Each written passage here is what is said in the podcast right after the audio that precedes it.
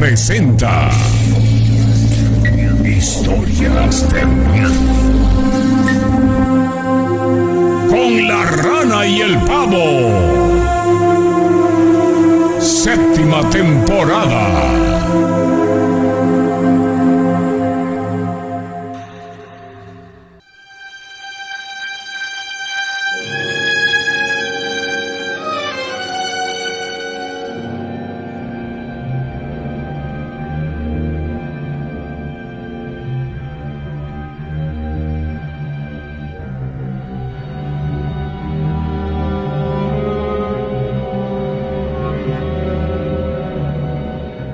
Señoras y señores, ¿cómo están? Buenas noches, bienvenidos. Estamos arrancando ya oficialmente esta noche una emisión más de las historias de miedo con la rana y el pavo. Bienvenidos, qué bueno que están ahí, dispuestos para acompañarnos y por supuesto esperamos tener eh, respuestas positivas de parte del auditorio que se van sumando de diferentes partes, no solamente de la región Córdoba eh, o la región centro del estado de Veracruz, de aquí de Córdoba, sino también de todo el país e inclusive a nivel internacional.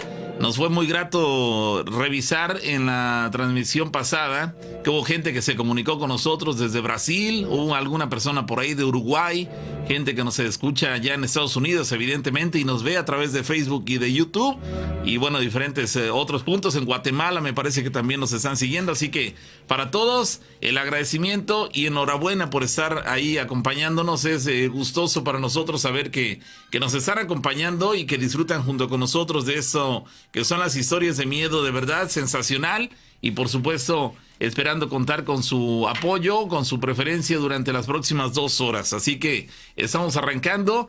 Paulo César Monsalves, la gente que, que nos sigue a través del patrón FM sabe que soy el pavo. En un momento veremos en la otra imagen a la rana que también está dispuesto para estarnos acompañando el día de hoy en la conducción y bueno, esperando tener muchas, muchas, muchas historias de miedo que resulten interesantes para, para todos nosotros, para todos en general. Así que bienvenidos. El teléfono 271 7175 945. Primera llamada de la noche. Hola.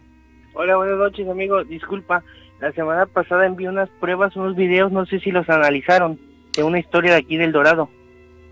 De unos columpios. Ándale, para que los, que los vieran. Sí, me tocó verlo, sí tuve oportunidad de ver esos columpios. Este, no tuve la oportunidad de compartirlo con la gente, pero sí tuvimos chance de ver esos columpios. los eh, videos que nos hizo llegar este muchacho, este, tienen que ver con unas tomas que hizo en un parque público donde hay unos juegos infantiles. Aquí en México le denominamos columpios a esos, este, no sé cómo le dirán en otros países, pero eh, este asiento que tiene un vaivén de, del frente hacia atrás y de atrás hacia el frente de manera constante y que es como un péndulo y que evidentemente pues sirve para que el entretenimiento de los niños, pero que en este caso eh, se movía como si tuviera eh, vida propia. Todos los demás columpios que había en ese lugar estaban estáticos. Sin embargo, había uno particular que, que se movía de izquierda a derecha. Sí, si te das cuenta, muchos dicen que el aire, pero si te das cuenta bien, no es el aire, porque si fuera el aire, los meneara de otra manera, pero se menean de una manera en donde como si estuviera una persona. Sí, sí, sí, el asunto, el movimiento era uniforme, eso sí me quedó más que claro, que era un movimiento uniforme y que pues pareciera que sí había alguien ahí. De hecho, por un momento llegué a pensar, ¿sabes qué? Pensando mal y tratando de encontrarle truco a eso, que había alguien que le había sujetado este, algún eh, hilo de estos eh, transparentes, hilo cáñamo, de tal manera que permitía que se subiera, estarlo sujetando desde varios metros a la distancia, causando que se moviera. Sin embargo, tú te acercaste en uno de los videos, se alcanza a ver que tú andas eh, merodeando ahí el parque y evidentemente de haber existido este, este hilo del cual estoy hablando yo, ese, que a modo de trampa hubieran ese, alguien estado ese, dándole movimiento al columpio este, lo hubieras detectado y sin embargo no fue así.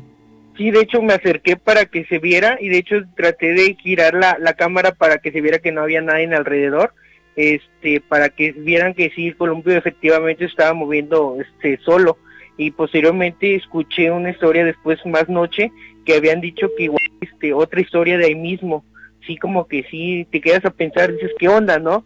¿Qué es lo que habrá pasado? Me contó mi abuelita que hace años falleció un niño ahí. Ok. Esa historia la contaron hace unas semanas del niño que supuestamente había fallecido y que por eso pasaban ese tipo de cosas. También hay que, hay que mencionar que estos columpios están en un lugar en donde antes creo que si pasaba un rocholito había ahí una, unos árboles juntos. Era una especie como de, de área verde grande. Y, y digo, es más que evidente que en ese lugar pues se prestara para ese tipo de actividad. Sí, de hecho, este, ahora sí platicando en familia, con, eh, pues sacando a tema las historias, este, confirmaron que sí, que sí, que sí falleció esta persona. Quién sabe si sea ahora sí que ahora el espíritu de este niño que siga ahí en el parque. No se escucha nada, no se ve nada más que el movimiento del columpio. Sí, nada más solamente eso, el columpio. ¿Dónde se encuentra ese parque? Aquí en Infonavit El Dorado, Aquí en Córdoba. aquí en Córdoba, así es. Bueno, Gracias, amigo. Sí, amigo, gracias, hasta luego. que tengas Oigan, feliz noche. eh, eh, bueno, ahí hay un detalle, este, a ver si no nos, eh, el fondito de la entrada, a ver si no lo, lo- nos notifica ahorita no, por... ok. ¿Te acuerdas que te platiqué? Sí, sí, sí. Este, bueno, ahí para la gente que nos está viendo en YouTube, les prometo que el día de hoy nos quedamos hasta el último segundo porque en el programa pasado este les dimos ahí un cortón como cuando faltaban como cinco minutos, pero Ah, no ok. fue no fue nuestra intención, es una, una situación que bueno, hoy componemos con respecto a los mensajes que nos mandan. Hay alguien que decía que habláramos acerca de la aeronáutica. Esto dicen que, bueno, yo pregunté qué era esto, ¿no? Dije, pues me hizo extraño. Dicen que es una, fíjate bien lo que existe, una aplicación que se puede utilizar para seguir en busca de una anomalía o algo paranormal. Hay que meterse a la aplicación y luego le das una selección como anomalía o lo que tú quieras y esta te lleva a Google Maps y te marca a cuánto tiempo estás de ahí. Y dicen que funciona de verdad, rara vez, porque este también depende de dónde estés claramente. Bueno, en este caso nosotros a lo mejor aquí en la ciudad, este no llegamos a, a percibirlo, pero a lo mejor en algunos puntos donde se han suscitado cosas paranormales y que estén registrados, sí nos, nos pudiera dar la información. Sí, sería útil en ese sentido, claro que sí. Llamada telefónica, bueno, Hola, hola, hola. sí, ¿qué tal? Yo tengo una historia para contar. ¿Cómo te. ¿Cómo te llamas, amigo? Eh, Cristian, Cristian Ali de aquí de Matlán de los Reyes. de Amatlán de los Reyes. Oigan, antes de que nos vayamos con tu historia, ojalá pudieran compartir la, la gente que se está sumando ahorita a la transmisión para que podamos crecer en, en la comunidad. Nada más es compartir la transmisión en sus redes y eso nos va a ayudar muchísimo. Sale, saludos a Eduardo Navarrete, que también nos está sintonizando. Y adelante con tu historia, amigo. Eh, bueno, este, una vez mi abuelita me estaba diciendo que este, que iba, este, haz de cuenta iba así de noche. Eh, ella iba, a ella iba a ir a buscar a mi papá porque él se había ido a comprar. Y entonces, eh, en eso, en eso que va y entonces ve, ve un árbol, ya eran, ya era tarde, eran como las 2 de la madrugada. Y en eso dice que se empezó a mover un árbol, este, pero muy raro, así como si estuviera temblando, pero pues no, no, no había temblado para nada. Y pues estaba raro, ese día sí nos espantaron mucho porque éramos así como cuatro y se empezó a, mover feo el árbol. ¿Tú, ¿Tú fuiste testigo de esto? No, yo no, pero dice que iban como cuatro, este, iba, iba mi tío y este, mi papá y mi abuelito. Ok, eso Bueno, cu- así me lo contó ella. ¿Cuándo ocurrió eso? Ocurrió hace ya unos ocho años ¿Dónde? en Amatlán de los Reyes, ¿En alguna, alguna calle del centro o en la periferia? Quimiapa, ¿Dónde? Quimiapa. Es una comunidad de... Ahí de Matlán, ¿no? Sí, así es. Ok, bueno, pero no pasó mayores, vamos, simplemente el, el acontecimiento principal fue ver esta sacudida del árbol sin motivo mayor. Ajá, sí. Bueno, pues sí pudo haber sido cualquier cosa. De hecho, en, en otras historias nos han platicado que, que el- la aparición de algún ente, este, aparentemente demoníaco, como quieran llamarlo, tiene eh, sus inicios en el sacudimiento de, de las eh, ramas de un árbol. Entonces, este, pudo haber ocurrido algo eh, similar en ese momento. Para fortuna de los testigos, pues aparentemente, por lo que nos mencionas, no pasó a mayores más que de haber apreciado esto y, y se alejaron del lugar, ¿no? Sí, obviamente sí. Así Bueno, Pues ahí quedan, son experiencias Gracias, un tanto extrañas. Gracias, gracias, gracias. Ah, Dice, dice la gente sobre la aplicación que es verdad que han inclusive visto videos y lo- las personas que han llegado a estos lugares la- las, han espantado y han visto cosas paranormales. Hay quien sugiere que baje la aplicación y que la, la utilice con respecto a la ubicación en donde estamos, pero aquí que yo sepa una cosa paranormal, hay una historia, ¿no? Pero no sabemos qué tan cierto, tan, tan falsa sea. Sin embargo, bueno, ¿por qué no alguno de ustedes baja la aplicación y da la dirección de aquí? Y digo de eso. Al- no- alguien, no alguien vi que en los comentarios de la transmisión anterior decían que eh, hablaban de una aplicación, no, no recuerdo cuál. Ha de ser esa. En la cual, sí, probablemente, en, en la cual decían que, que creo que ubicaban nuestras instalaciones, pero que los mandaba a otra ubicación totalmente distante y que este, aparentemente en ese lugar ocurrían cosas raras. Yo, de hecho, ahí le pregunté a esa persona qué cosas raras o a qué lugar te mandaba, pero no, no, no encontré respuesta. Dice alguien que lo han llevado a lugares que no pueden accesar, como por ejemplo la escuela, la escuela junto a la Alameda, al Cerro del Borrego y unas casas dentro de y pues no se puede entrar a investigar. Ah, pero pero sí está interesante. Pongan, bajen la aplicación y pongan la, la dirección aquí de la radio. En una Ándale. de esas encontramos ver, algo, ¿no? Sí, a ver, a ver qué, a dónde los dirige, qué sé yo. Dice, dice que hay un caso de unos chicos que encontraron una maleta y en la maleta se dieron cuenta de que había algo embolsado. Con mal olor, llamaron a la policía y encontraron un cuerpo descuartizado. Dicen Ah, que la app te manda según lo que busques. O sea, si buscas algo paranormal, hasta algo más tranquilo. Ah, caray, o sea, si una aplicación. Pero yo no, no, no entiendo cómo sería esto de la, de la aplicación. Llama la atención, pero. Sí, sí, sí. está medio- ¿Cómo se llama? Eh, Randonáutica. Randonáutica. Bueno, ahí está. Dice, bueno, vamos a la llamada telefónica. Bueno, Hola, ¿qué tal? Buenas noches. sí. Pavo Rana, soy Enrique ¿Qué tal, Enrique? ¿De dónde llamas? de Monteblanco. ¿Qué pasó, Enrique? Respecto a la aplicación esta que se llama Randonáutica. Ujú.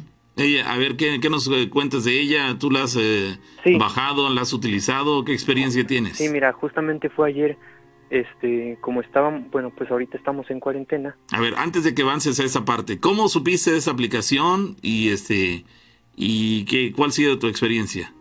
Ok, bueno, yo supe de la aplicación porque pues ahorita en TikTok y en redes sociales está como que pegando mucho esta app donde dicen que te envía a cierto lugar y pues encuentras, eh, no sé, cualquier cosa extraña.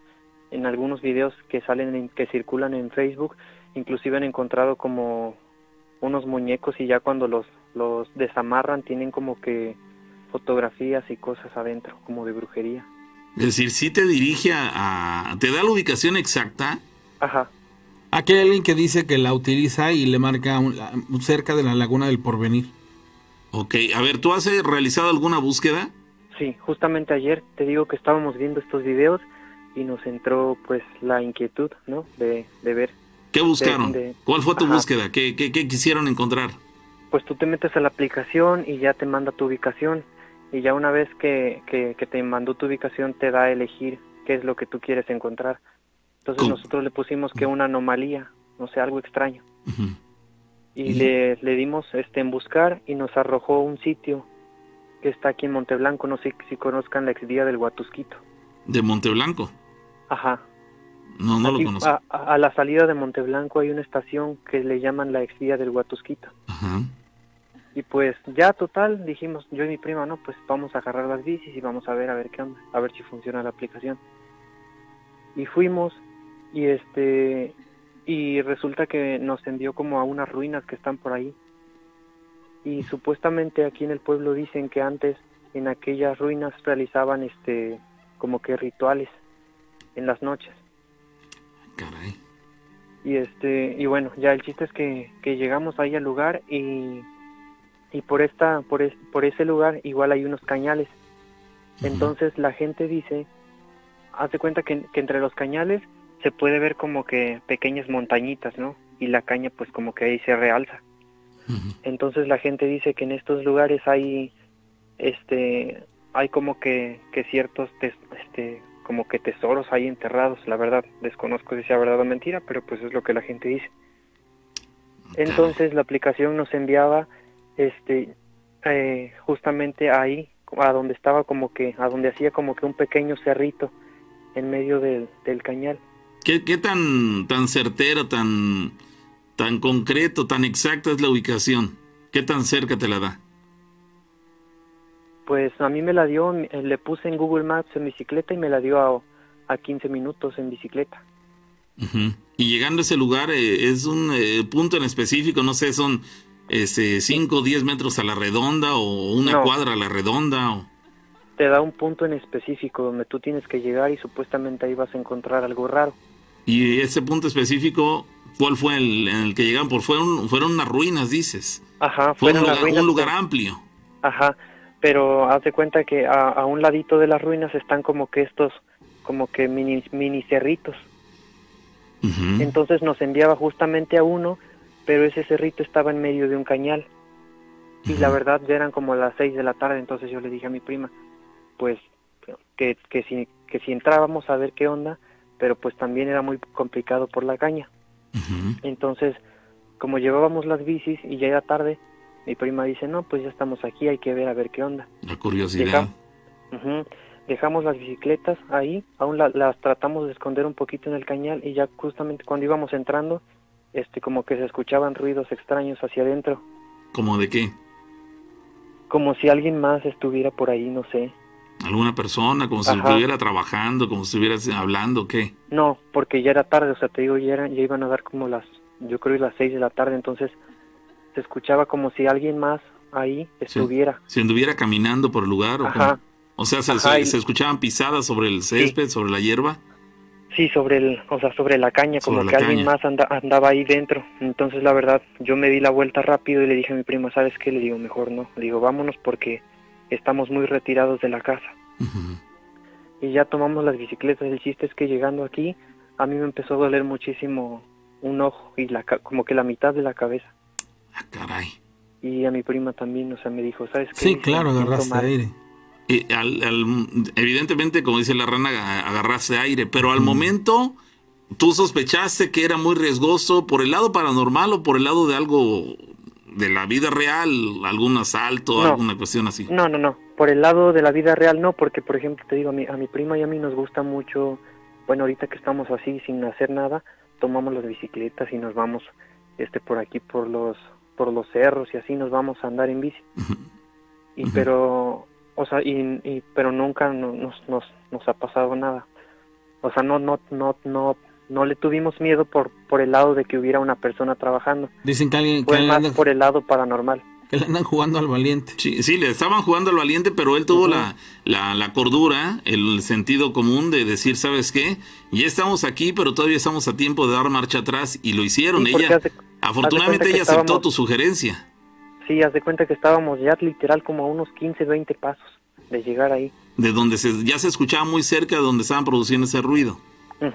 Entonces le dije a mi prima, le digo, es que sabes qué, le digo, se me hace muy raro que nos haya enviado estas, por pues aquí estas ruinas. Le digo, pues la verdad, la- a mí sí me da miedo y ya fue cuando empezamos a escuchar como que unas pisadas y ya me le quedé viendo a ella, le digo, no, sabes que esto no está bien, le digo, vámonos. Al salir Ya. no tuvieron complicaciones de ningún tipo. Pues solamente yo creo que por el susto ir saliendo rápido entre las cañas. En realidad sí se espantaron. Sí, la verdad sí. Y pues que las hojas de caña pues rasguñan los brazos y la cara. Sí te cortan. Sí, ya tomamos las bicicletas y empezamos a pedalear, a pedalear rápido. Y ya después, ya cuando llegamos aquí a la casa, abrimos el portón y me meto a mi casa, ¿no? Y ella se va a la suya y le digo, oye, ¿sabes qué? Le digo, me duele como que un ojo, el ojo este izquierdo, y me duele como que la mitad de la cabeza. Izquierdo también. Ujú, Y ella me dijo, sí, dice, yo también, dice, y tengo como un malestar, como en los hombros y la cabeza, como y asco. ¿Y qué hicieron? Pues así nos quedamos. ¿Le dijeron a sus familiares? Yo sí le dije a mi mamá y la verdad sí me dio una regañiza tremenda. Claro. ¿Te limpiaste?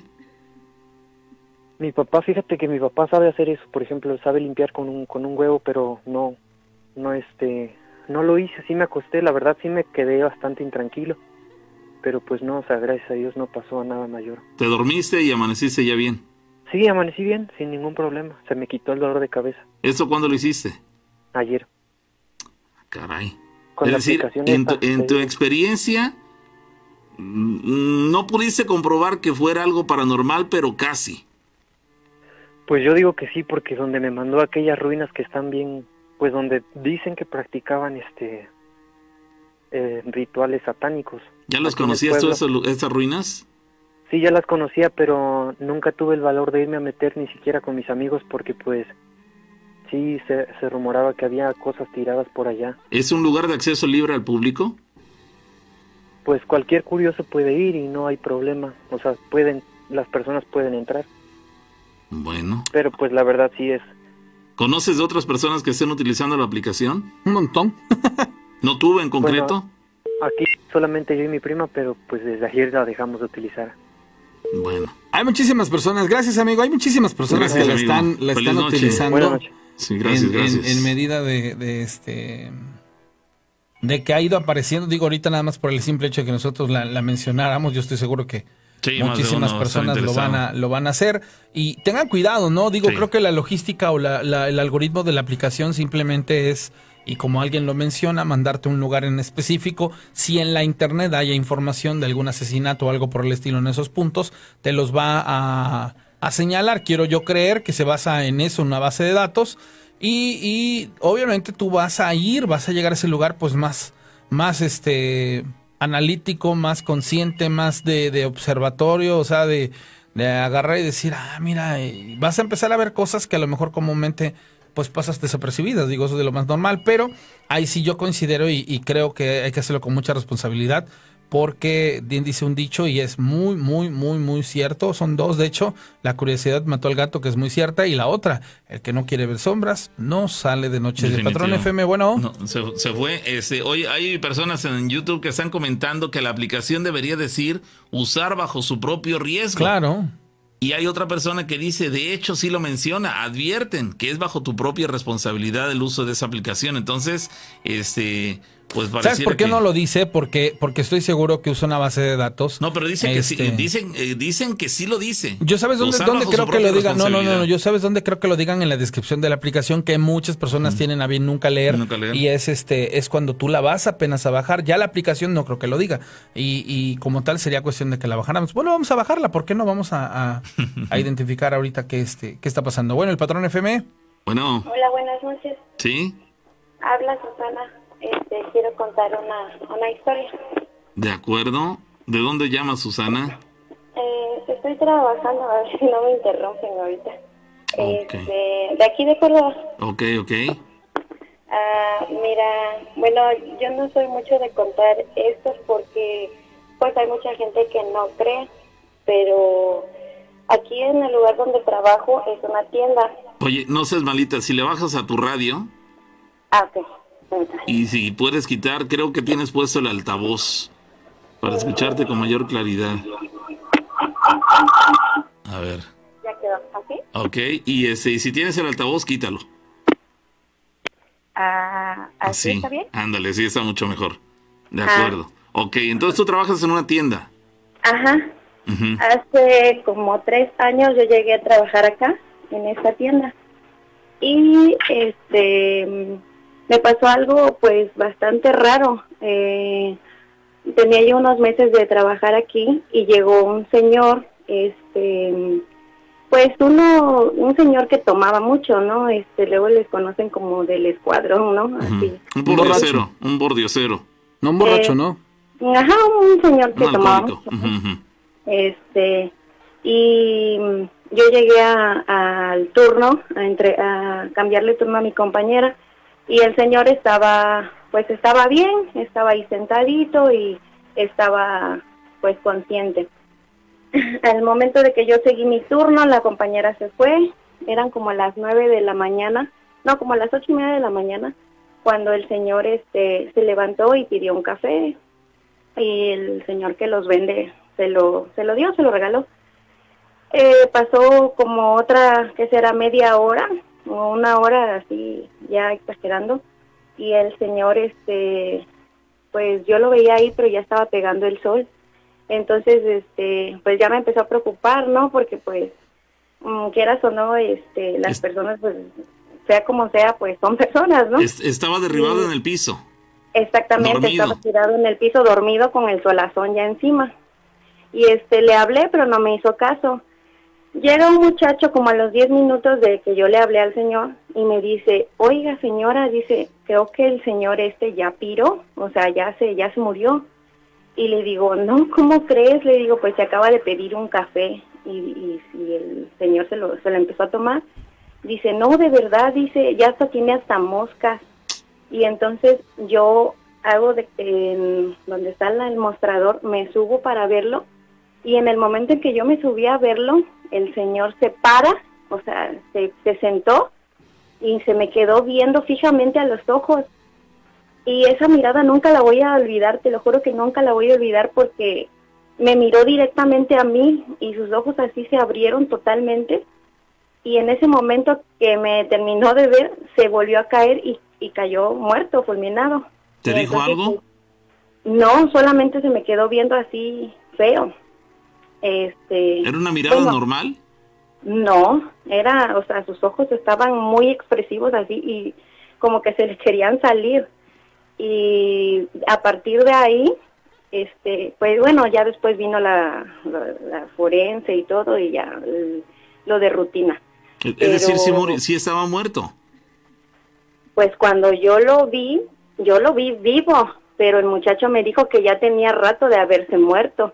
Dice, es que ya tiene un montón de moscas, doña, dice, entonces, este, pues fue lo que me sacó de onda. Y en el momento en que el muchacho dijo eso, el señor se paró, o sea, se sentó y se me quedó viendo a mí a los ojos. Y después de un momento se volvió a caer y ya, o sea, ahí, ahí nos dimos cuenta que ya estaba muerto pero lo que me sacó mucho de onda fue que el, el muchacho dijo, es que este ya tiene mucho rato de haberse muerto, señora. Y, y pues sí, Fue o cuando sea, se incorporó, digamos que se sentó. Exacto, se sentó. Se sentó, se te quedó quedó viendo viendo. fijamente a los ojos y después se cayó. Y entonces después yo empecé con vómito, yo empecé con vómito y con vómito y con vómito y ya no pude estar bien. Después de ese de ese acontecimiento empezaron a pasar cosas raras en, en la tienda. Haz de cuenta que aquí tenemos que contar todo y atrás de la tienda luego se paran camiones y eso. Entonces yo empezaba a contar la cerveza, abría yo los, en una ocasión me pasó, abrí los cartones de cerveza y se oían así como carcajadas, pero de niños. Y este, y bueno, pues pensé que había sido de aquel lado, en, sobre la calle, pero pues no había niños a esa hora, eran como la una de la mañana, las dos de la mañana. Volví a cerrar el cartón, o sea, yo me quedé así como pensando, vuelvo a cerrar el cartón y se, se callan esas risas y pues me sacó de onda. Vuelvo a abrir el cartón y se empiezan a reír otra vez. Ah, caray. Te juro que yo me quedé así chinita, chinita y me fui a- al frente de la tienda. No volví a entrar a la bodega en ese día. Y después, mucha gente que ha venido aquí, muchos compañeros que han pasado por aquí, dicen que la tienda está pesadísima. Inclusive se ve la sombra de, de una persona que pasa. ¿Al interior? No sé si sea el Señor, ¿Dentro, si sea el alma dentro, del Señor. ¿Dentro de la tienda o al exterior? Dentro, dentro de la tienda, en la bodega. Ya tus Inclusive- compañeros la han visto y al igual que tú, tus compañeros la han visto. Sí, varios compañeros. Eh, bueno, yo he visto una, una sombra como de alguien sentado arriba de un tanque que hay, pero este, así así una persona no he visto. Mis compañeros han visto una sombra que pasa del baño hacia donde está otro, otro, otra parte de la bodega. Siempre lo ven así pasar. E inclusive luego decimos, ay, yo pensé que ya te había sido o algo porque ahí vi que pasaste. Y pues sí nos quedamos así Y al no encontrar, pensando res- que será. al, al no encontrar respuesta, te das cuenta que en realidad no hay nadie ya. Exactamente, no, no hay nadie. A mí, eh, porque ya tengo tiempo aquí, pues se podría decir que ya me acostumbré. Oye, pero te quiero preguntar una cosa. ¿Tú tienes alguna fijación con ese personaje? O sea, ¿lo identificas eh, como que estabas consciente de que ahí estaba, que existía? ¿O por qué esa impregnación de, del personaje hacia ti? ¿Qué, No, qué has no. analizado de ello? ¿O, El- eh, era así ¿La como dices? que se murió? Ajá, o sea, tú, tú, por ejemplo, lo identificabas, ¿sabías que era parte del grupo o era la primera vez que lo veías? Este, De hecho, era la primera vez que el señor andaba por aquí. O sea, se notaba que era un, una persona que ya andaba De en calle. el alcohol porque pues el aspecto. Pero por aquí no había pasado ese señor. O sea, nunca, nunca lo habíamos visto.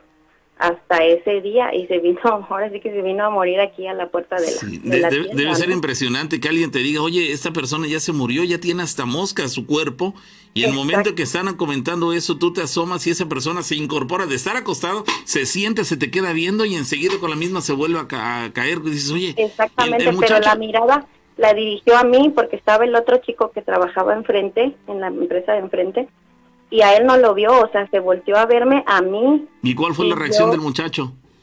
pues nada, pues se espantó también porque pues él lo vio y dice, no, es que ya este señor ya está muerto.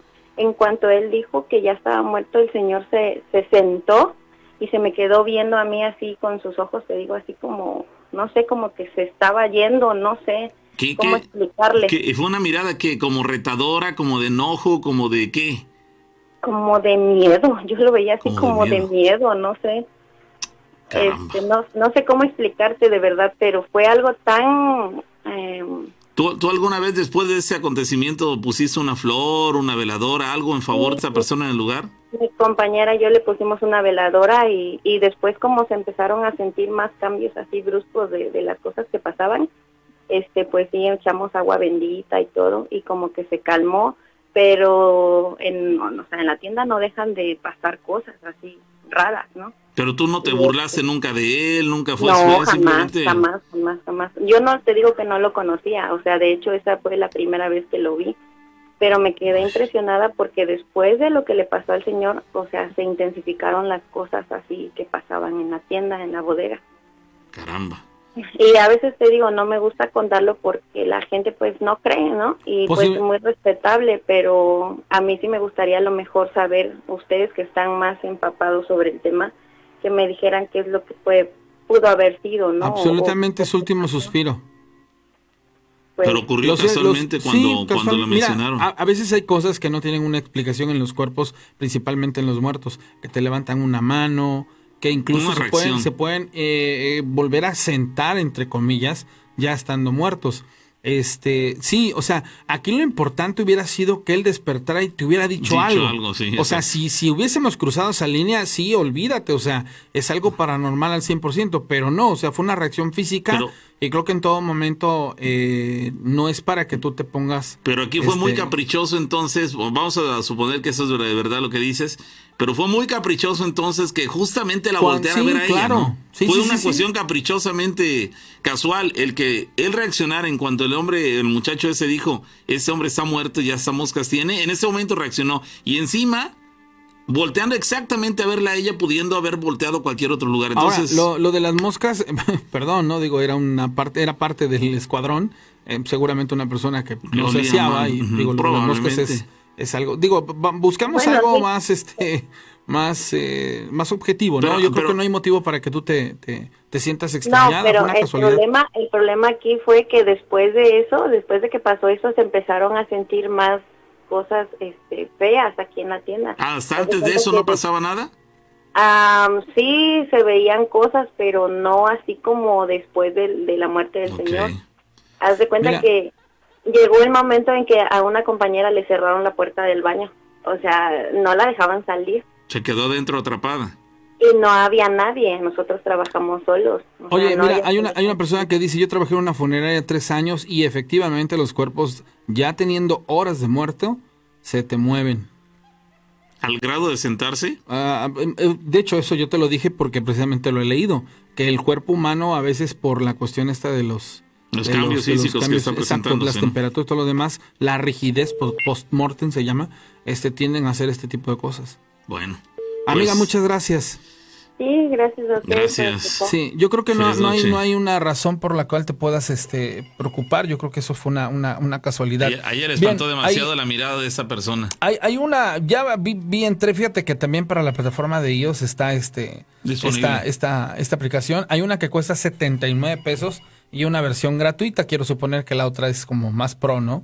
Dice, la, esto es, esto que les voy a leer es la descripción de la aplicación. Imagina lo inimaginable con Randonáutica, la aplicación oficial de los Randonauts. Randonáutica te lleva a una verdadera aventura de aleatoriedad. La aventura es tuya para contarla. Bienvenidos, futuros Randonauts. Esta aplicación le proporciona coordenadas totalmente aleatorias dentro de un radio establecido. Puedes elegir si desea aventurarse hasta ese punto. Nos han, otros nos han dicho que está saliendo del túnel de la probabilidad. Puede traer experiencias significativas y proporcionar una gran diversión mientras viaja por el mundo que lo rodea. Si apenas está comenzando, aquí algunas características del uso de la aplicación. La aplicación utiliza fuentes de pseudo y entropía cuántica para aleatorización. Eh, esta aplicación establecerá coordenadas que puedes abrir en un mapa para llevarte o puedes explorar digitalmente las coordenadas. La aplicación te permite enviar tu aventura y compartirla en redes sociales. Ahora, aquí me, me, llama la atención algo que, que menciona, ¿sabes cómo a qué me suena? Y perdón por la expresión, ¿no? Pero es como salir a buscar Pokémones, o sea, está basada en, en ese... Esa idea, ¿no? En esa idea, sí, y ahora sí ya la entiendo. O sea, va sobre, sobre esa línea. Pues ahí queda, vamos a ver qué, experiencias se siguen sumando al respecto. bueno, tenemos a alguien en el teléfono, hay más historias, dice por acá, buenas noches, quisiera contar una historia de cuando yo era pequeño. Cuentan mis familiares que yo les decía que veía niños pequeños, supongo yo que eran chaneques, y estos me decían que jugara con ellos. Mi mamá, mi tía y mi abuela se sorprendían al ver que yo estaba en un lugar y que de repente estaba en otro y que siempre me llevaban a la azotea de la casa y que me decían que tenía que jugar con ellos para siempre. Pero mi mamá siempre me lograba tomar en el último escalón antes de caer desde la azotea. Esto pasaba siempre que yo visitaba esa casa, pero nadie los veía. Ni siquiera primos de mi misma edad eh, los veían y solamente yo jugaba con ellos cuando estaba solo. Esto sucedió detrás del Esbao, aquí en la ciudad de Córdoba, en una casa antigua de un familiar. Esa es mi historia, gracias. Y buenas noches, quisiera una explicación o saber qué significa esto, el hecho de que yo haya experimentado esto y sin embargo mis primos, que eran de mi misma edad, pues no, no tenían ningún tipo de experiencias similares en el, en el mismo lugar. Hay, hay una, una persona que nos manda una nota que salió el 6 de julio del 2020. Fíjate, o sea, esto es prácticamente súper reciente. O sea, dice, estamos hablando de una aplicación que se está poniendo de moda y que es de, de apenas ayer. Dice, esta app y por qué se puso de moda entre los jóvenes. Esta app para vivir aventuras ha dado más que un susto a sus usuarios. Te lo contamos todo sobre el funcionamiento. TikTok se ha convertido en una aplicación en la que tenemos y podemos eh, y hemos conseguido matar muchas horas del confinamiento, quizá demasiadas, y ahora pues no podemos dejar de utilizar. Nos pasamos el día intentando aprender las últimas coreografías y haciendo lip, lip syncs eh, graciosos, pero la mayor parte del contenido de la red es bastante positivo y divertido, por eso la llegada de los videos de Randomout Challenge ha dejado sorprendido a los usuarios, o sea, es un reto literal para las personas que estamos ahorita en confinamiento. ¿Y en qué consiste? En dejar que la app randonáutica te lleve a un sitio aleatorio y grabarlo todo. Lo que la gente encuentra al, llegar a la ubicación es cuanto menos inquietante.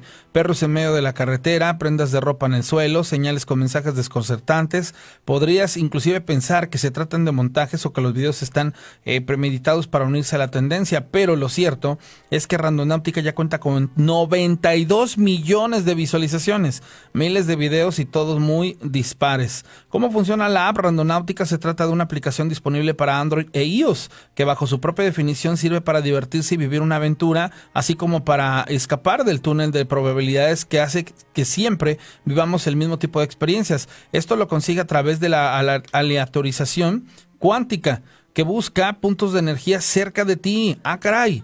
Así que por lo que la aplicación explica, no se trata de un programa que da coordenadas aleatorias, o sea, realmente hace una búsqueda y basado en las energías es conforme te da las coordenadas. O sea, prácticamente te está diciendo la aplicación que sí funciona y que lo que vas a ir a encontrar no va a ser lo que tal vez tú te estás imaginando y, hay que tomarlo muy en serio.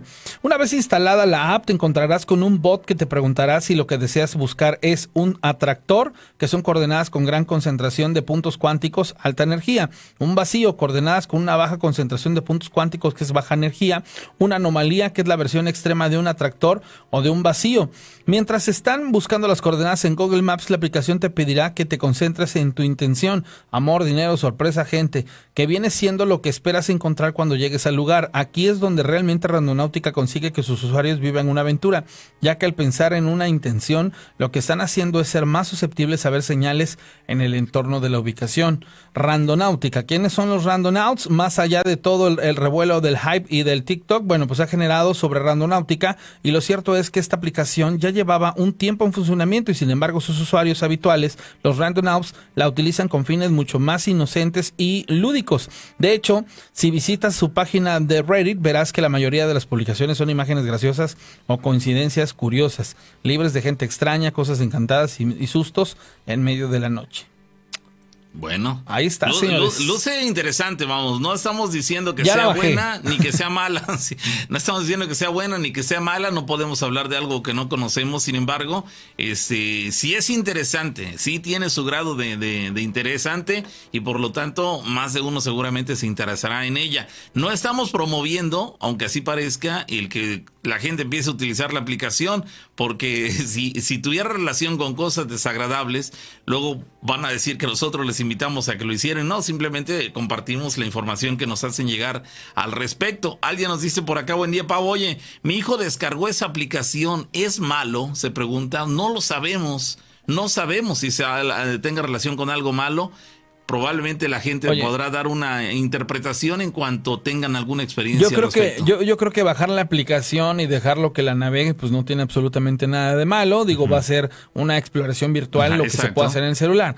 Pero que tu hijo y un par de amigos salgan de tu Sí. casa para ir a buscar estos puntos, ahí sí, vaya, es extremadamente peligroso por diferentes circunstancias. Sí, exactamente. Bueno, vamos a seguir, señores, 15 para que sea la una de la mañana. Continuamos con más de las historias de miedo. Agradeciendo a la gente que nos está eh, siguiendo a través de Facebook, de YouTube y también en Spotify. En las tres redes aparecemos como historias de miedo con la rana y el pavo. Les recordamos que esta emisión se transmite los miércoles y los viernes a las 12 de la noche, es decir, a las 0 horas del jueves y a las 0 horas del sábado. Y estamos en la séptima temporada desde el Patrón FM en la ciudad de Córdoba, Veracruz, México. Saludos a toda la gente que nos sigue en toda, en todo México y en toda Latinoamérica, en algunas otras partes del mundo también nos siguen. Alguien comentaba en el chat del eh, pasado miércoles que nos seguía en Japón y alguien inclusive se, se burló pensando que decía que era broma que nos siguiera en Japón, pero bueno, nosotros no descartamos que pueda haber algún mexicano o algún latinoamericano que por cuestiones de la vida haya tenido que ir a vivir a Japón y desde allá pues nos pueda seguir. Digo, es probable, no, no, no podemos descartar, eh, descartarlo por completo. Gracias a todos por seguirnos. Llamada telefónica, bueno. Buenas noches. ¿Qué tal? Buenas noches. Gracias por la espera. ¿De dónde nos llamas? Sí, no te. Ah, soy, te hablo desde Chicago. Ah, desde Soy- Chicago, Illinois. Hace, ya había hablado hace un año, el año pasado, hace dos años, no me acuerdo. Y ahorita con lo, con lo de eso de, de la persona que se murió, sabes que aquí pasó una cosa. Yo trabajo en un restaurante. Mi nombre es Ángel y soy de Durango. Ya les había hablado yo hace un año, dos años. Pasó, te voy a explicar así de volada porque estoy trabajando ahorita en el restaurante. Ah, ya ves que no se sepas que aquí en los restaurantes hay cuchillos que para, para picar el tomate, para picar la verdura son diferentes, ¿verdad?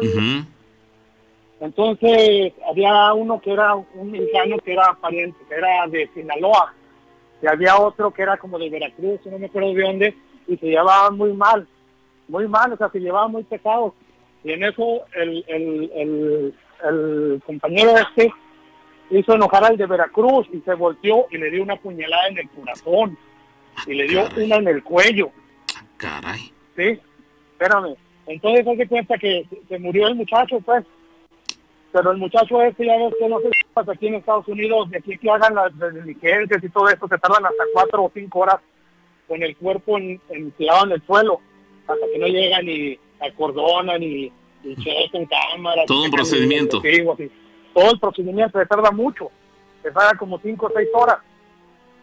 Entonces, haz de cuenta que este, el- este que de, de Sinaloa, el muchacho este, duró tendido en el piso cinco, como cinco o seis horas, no recuerdo exactamente, porque eso fue hace como siete años.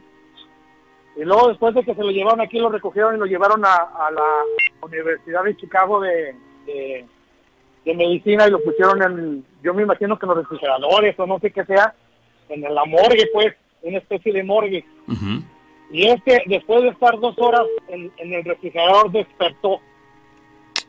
¿Despertó? Despertó, el muchacho despertó y ya estaba muerto. Duró, te digo, duró siete horas en el Sí, piso, seis claro. o siete horas, en dos horas en el refrigerador y despertó porque le dio frío. Ahora, ¿de qué, ¿de qué supuestamente se supone que falleció? De asesinado, ¿no? Sí, porque le dieron una cuch- Te digo que, que el, que el cuchillo este de, de los tomates para cortar el tomate es un poquito más delgado. Y le dio una cuchara, le partió el corazón, y aparte de partirle el corazón le dio una en el cuello. O sea, le dio dos, dos, dos piquetes o, o como se diga. Un par de, un par de heridas, Sí, eh, heridas. mortales las dos. Sí, sí. Sí, no, el, el chavo estaba muerto. Estaba en el suelo. ¿Tú, ¿Tú fuiste que- testigo de eso? ¿Lo, ¿Viste su cuerpo derribado en el suelo? Yo, yo lo vi en las cámaras porque desgraciadamente ese día, ese día me tocó a mí descansar. Ok, eran compañeros suyos los dos.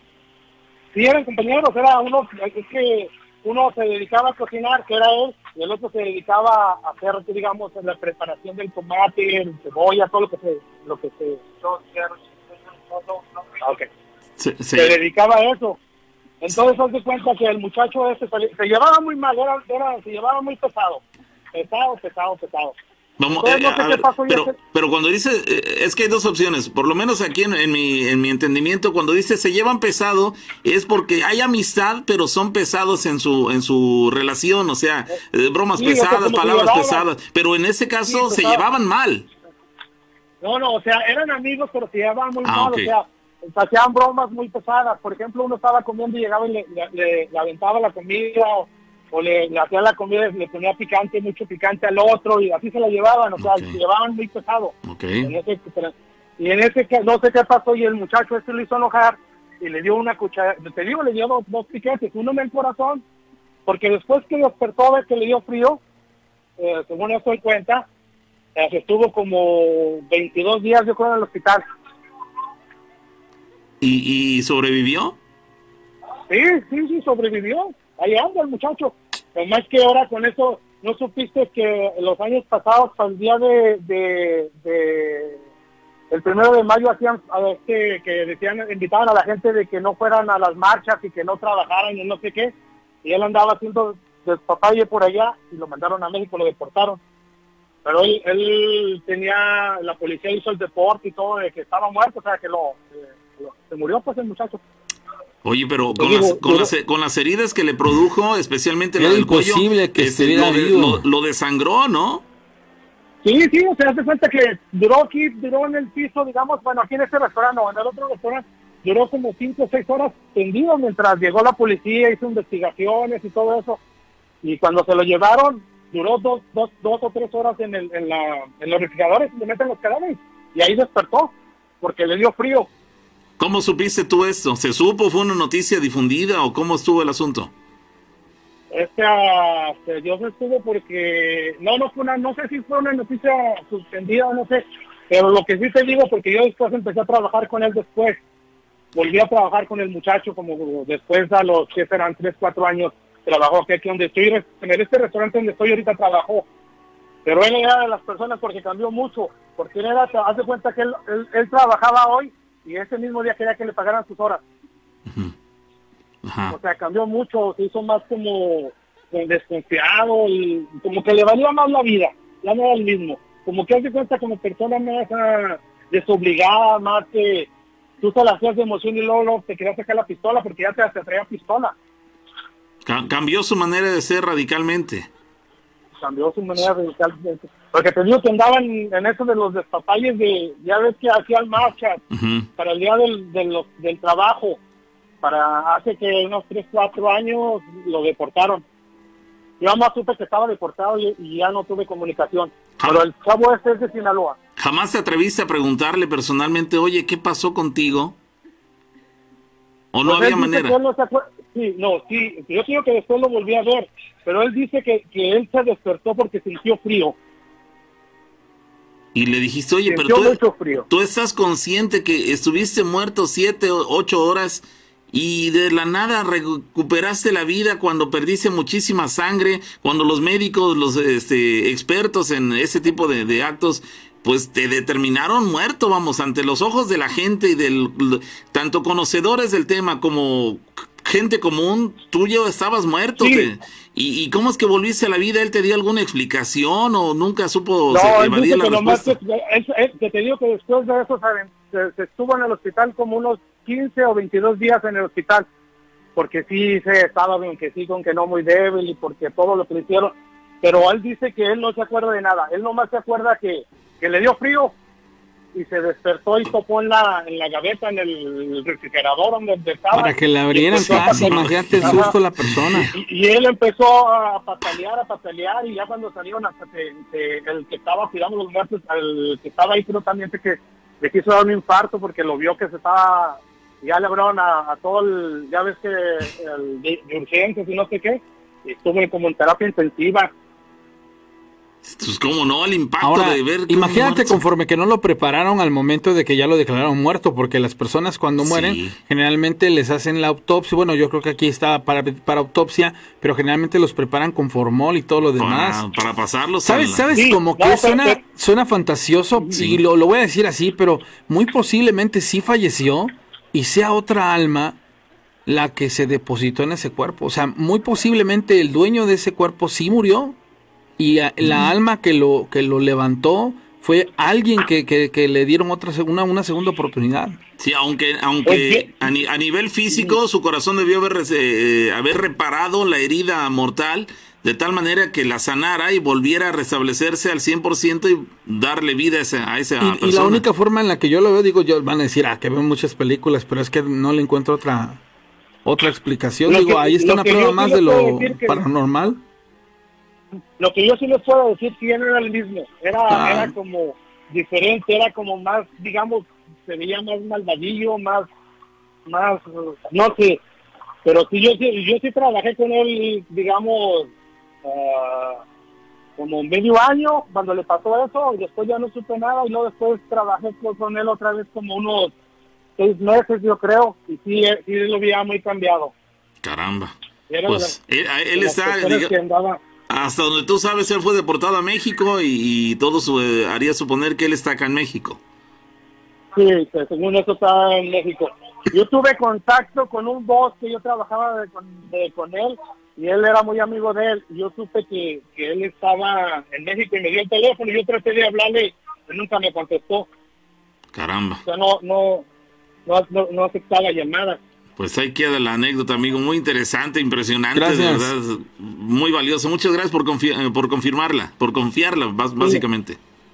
Y yo aquí los escucho todas las... Bueno, cuando hay oportunidad, como ahorita que estoy trabajando, dije, voy a tomar unos minutos y les hago así de volada antes de que pase otra cosa. Muchas gracias, Gracias, amigo. Abrazos a Chicago. Saludos. Gracias, un abrazo. Oye, está sorprendente, pero ya ves cómo sí, sí, de pronto lo, lo, lo- tengo algo de razón cuando le digo que otra alma fue la que absorbió el cuerpo, porque dice sí, porque no era el mismo.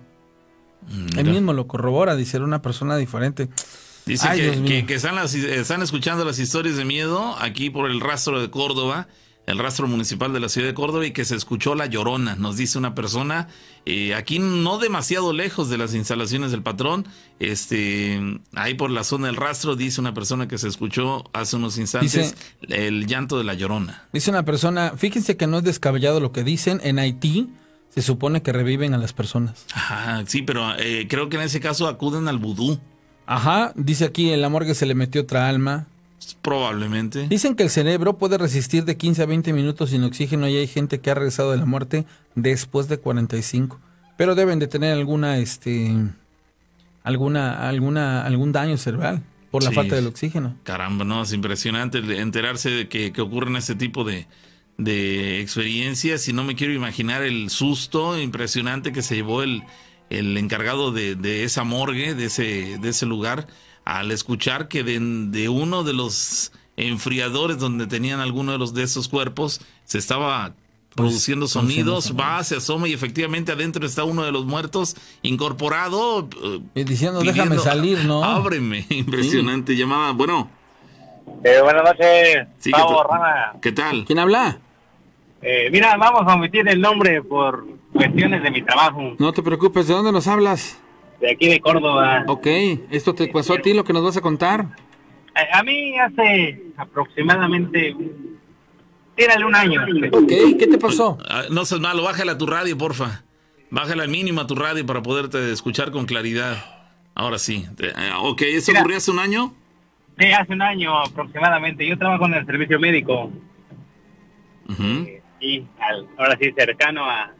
En uno cercano a la ciudad de Córdoba. Ambulancia, digamos. En servicio médico forense. Ok, ah, servicio médico forense. Morgue. Ok, ok, ajá. Eh, algo similar a lo que contaba ahorita el, el anterior, eh, en la anterior llamada. Eh, de, de estas situaciones que, que pasan y luego te quedas así de que, bueno, ¿y ahora por qué está pasando, no? Eh, en, ese, en, en una ocasión, era un, un viernes, eh, estaba yo en turno de noche, y bueno, eh, como eso de la una de la mañana, nos hablan de un reporte de, una niña, eh, murió por X razón. Eh, la cuestión es que por lo del papeleo y, y todo esto, bueno, pues no se pudo entregar y se pensaba entregar hasta máximo a las 8 de la mañana, lo que decidimos, un compañero y yo, bueno, pues dejarla ahí en la plancha un rato mientras se solucionaba lo de los papeles. Eh, la cuestión eh, que en el transcurso de, de la noche, ya, unos 40 minutos máximo, eh, llegan tres personas nuevamente por cuestión de un accidente automovilístico y bueno, se tuvo que trabajar a la niña a practicar de lo que es la, la necropsia y como consiguiente. Lo raro eh, que, pasa en este caso es que ya la niña ya, eh, después de que la trabajamos y todo, estaba yo con, con otra persona atendiéndola, a la niña la tenía en la plancha de atrás, sino de, de la nada siento que por la parte de atrás me sostienen del brazo. Eh, bueno, en el momento pues sí te quedas sorprendido de que dices, bueno, ¿y quién es? Y nada más estoy yo solo, el otro compañero anda en la parte de afuera, ¿no? Eh, me quedé atónito, en ese momento no sabía ni qué hacer, ido por un momento. ¿No volteaste? Eh, al momento no, porque no sabía ni qué hacer, sino que al, agarré un castán que tenemos ahí para la sustracción de líquidos y gases y todo lo demás. Y yo dije, bueno, pues eh, por uno o por otra, sea vivo o sea muerto, vamos a, a ver qué es lo que, que pase, ¿no? A voltear, a agarrar valor un poco. Sino que cuando quise eh, mover la mano para agarrar el castán, eh, haz de cuenta que me la detuvieron, no pude. ¿Como si hubiera una fuerza y que te lo impidiera? Efectivamente. Bueno, ya eh, se me vinieron a la mente las eh, palabras de mi abuelita en paz descanse también en aquel entonces que decía, a pesar de que están muertos, escuchan, háblales, ¿no? Ah, Ok. Y, y en la mente dije, bueno, pues no sé quién seas, pero pues pon de tu parte, ¿no? Porque te está esperando algún familiar allá afuera, güey. X. Eh, y bueno, me quita la mano y yo dije, ya, la hice. Ya que ahorita me salgo a decirle al compañero, sino que en el momento siento que me sostiene, pero ahora del otro brazo. Y digo, bueno, ¿qué está pasando, no? Porque pues ya la niña ya no tenía por qué eh, tener movimiento o tener vida, llamémoslo así, porque ya se le había practicado la, la necropsia. ¿Tú tenías Ya claro que era, tú tenías claro que era ella? Eh, sí, al momento dije, bueno, ha de ser ella, porque pues, ¿quién más? El único cuerpo que tengo en la plancha de atrás es la niña. Eh, bueno, la cuestión es que cuando me estaba sosteniendo ya el brazo izquierdo, que agarró valor y, y volteé, y efectivamente la niña estaba sentada mirándome fijamente a los ojos al momento de que volteé yo. Y pues ahí me quedo un poco más frío de lo normal, ¿no? Y, la única pregunta que me hace ella en ese momento viéndome a la, a la cara es si mi mamá Ah, caray. Y bueno, pues lo único que hice nada más le, le levanté los, los hombros, eh, o yo levantando los hombros, así de que, en signo de que yo no sé dónde está tu mamá, ¿no? Y me vuelve a preguntar segunda vez, oye, ¿y mi mamá? Caray. Digo, bueno, pues no, no sé dónde está tu mamá, pero dame un momento. Le, y todavía me acuerdo que le puse la mano en el pecho y le digo, acuéstate, voy por ella, dame chance. Y me suelta del brazo pero se me quedaba con una mirada penetrante la niña. Y, y bueno, accedió, solita se acostó y estoy saliendo. Y en aquel entonces estaba mi compañero eh, fumándose un cigarro en la parte de, de afuera del servicio. E inclusive se salió porque me dice, bueno, nada más hay que hacer la eh, hay que coser para que Entregar. los cuerpos entregar. Y se le hizo raro que salí rápido porque me dice, ahora qué te pasó, ya terminaste, ¿ok? Le digo, no, es que no me vas a creer, la niña que estaba atrás, que hay que entregarla ya eh, parte de la mañana, porque todavía los papeles los andan arreglando, eh, se me sentó. Dice, oye, ¿cómo es posible? ¿Cómo se te va a sentar si ya la niña no tiene ningún órgano conectado? eh? No, pero peor que eso, te habló. Exacto, y eso es lo que le dije. Le digo, oye, no, es que déjate de que te me hayas sentado, porque pues eso, bueno, eh, dentro de las reacciones del cuerpo, pues es Podría algo darse. normal. Pero le digo, lo más fuerte para mí, le digo, es que abrió los ojos y me habló. Que dónde está su mamá.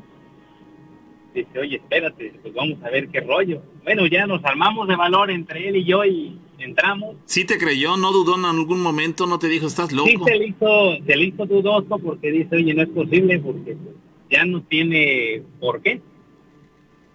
Ya tiene prácticamente hora y media que, que terminamos de, La habían de preparado, con ella, exacto. la habían preparado, ¿no? Ya, ya, ya la había preparado. Oye, Sí, na- sí. na- nada más como paréntesis para la gente que no, no tiene bien eh, claro esto que, que llamas preparación, ¿en qué consiste a, grandes rasgos? Eh, el estudio interno de todos los órganos eh, para diagnosticar la causa de muerte. Es como la necropsia, ¿no? La necropsia, exacto. Ya habíamos abierto el cuerpo, eh, analizado bien los órganos, y cosido ya. Ya nada más era, era para esperar, ahora sí valga la expresión, la, la caja y entregar el, el cuerpo. Y entonces él me dice, oye, pues vamos a ver qué, qué está pasando, ¿no? La sorpresa para ambos fue que cuando entramos eh, vemos el cuerpo de la niña acostadito, ahora sí en la, en la plancha, y con la sábana que, que sí, por lo regular los tapamos. Cuando ni siquiera yo cuando salí de allí le, le puse la sábana encima. Estaba recostada y tapada. Sí, o sea, haz de cuenta que uno de los dos la habíamos tapado y la habíamos dejado. Caray. Entonces me dice, ¿sabes qué? Háblale a algún familiar y vamos a entregarla ya. Eh, cuando llega la mamá, eh, se le ocurre preguntarle a mi compañero, oiga señora, ¿cuál era la fobia de su hija? ¿O qué es lo que más hacía cuando la perdía usted de, de vista? Dice, no, dice, es que a mi hija no, no le gustaba quedarse en un momento sola. Siempre, dice, por aquí me perdía, siempre me buscaba, dice, o, o hacía lo posible por encontrarme. Entonces dice el médico, dice, bueno, pues aquí yo creo que el sentimiento todavía se lo llevó. Pero lo, lo curioso de él es que al momento de que entramos, eh, inclusive eh, el médico que estaba conmigo en turno dice, oye, hay algo raro, o hubo algo raro en esta niña, de que a pesar de que ya llevaba rato en la plancha, no, no tenía eh, eh, lo frío que es en, en los cuerpos ya. No tenía la rigidez que, que debería tener. El rigid morting no lo, no lo tenía. El post-morting, que es la, la postura mortuoria que se van endurando, digamos. Pero es que lo más extraño, ¿sabes cuál es? El que era que ya la habían abierto. O sea, eso es lo que ya no cuadra. Dices, qué fuerte. Oye, El, el doctor que dijo esto, que, que notó esta, esta flexibilidad que todavía presentaba la niña, eh, ¿él eh, fue uno, fue tu compañero o fue otro doctor que no sabía del tema?